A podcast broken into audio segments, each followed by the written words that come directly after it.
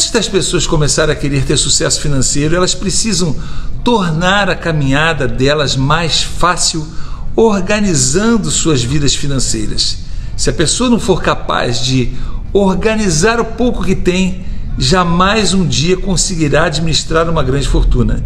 Ninguém tenta se orientar em uma nova cidade sem um mapa, certo? Da mesma forma, se a pessoa deseja alcançar a felicidade financeira, saber para onde estar indo e como chegar lá é crucial. E a organização dos seus gastos ajudará a criar um mapa do próprio território financeiro e a descobrir a melhor maneira de navegar por ele. Começar a controlar todos os gastos pessoais, por menores que sejam, é o único caminho para um dia navegar por grandes patrimônios ou fortunas. Uma ótima maneira de começar é anotando todas as transações financeiras das primeiras duas semanas e analisá-las todos os dias e descobrir onde está gastando mais. Dessa forma, a pessoa fica ciente de todos os maus hábitos que adquiriu sem perceber, seja gastando demais ou atrasando nas contas. Dessa forma, a pessoa pode começar a melhorá-los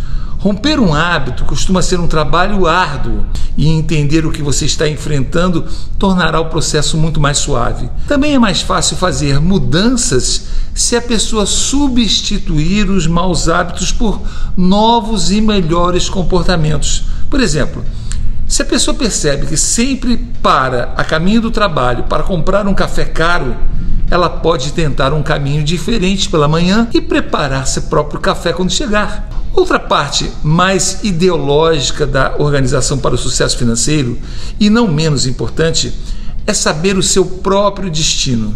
E é aí que entra a definição de seus valores pessoais e o estabelecimento das suas metas de vida.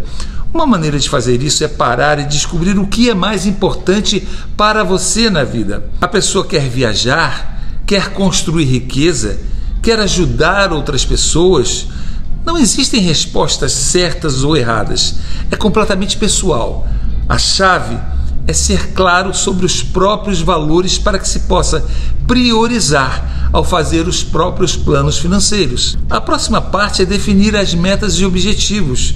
Tendo um plano, a pessoa terá uma orientação na caminhada. Assim, ela enxerga o quadro geral quando pensa sobre os próprios valores.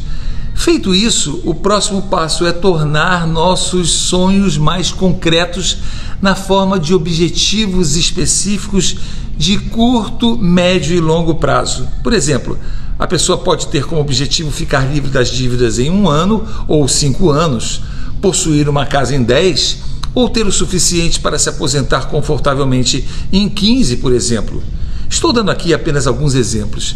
Depois de ter uma visão geral clara do seu próprio cenário financeiro, aí a pessoa pode seguir para as etapas específicas que o ajudarão a ter sucesso. Felicidade financeira não cai do céu pronta, felicidade financeira se constrói. Falando todo dia um pouquinho mais sobre isso, o assunto acaba entrando na nossa cabeça até que isso se torna um hábito a caminho do sucesso. Assim, a gente vai chegando todo dia um pouquinho mais perto da segurança financeira.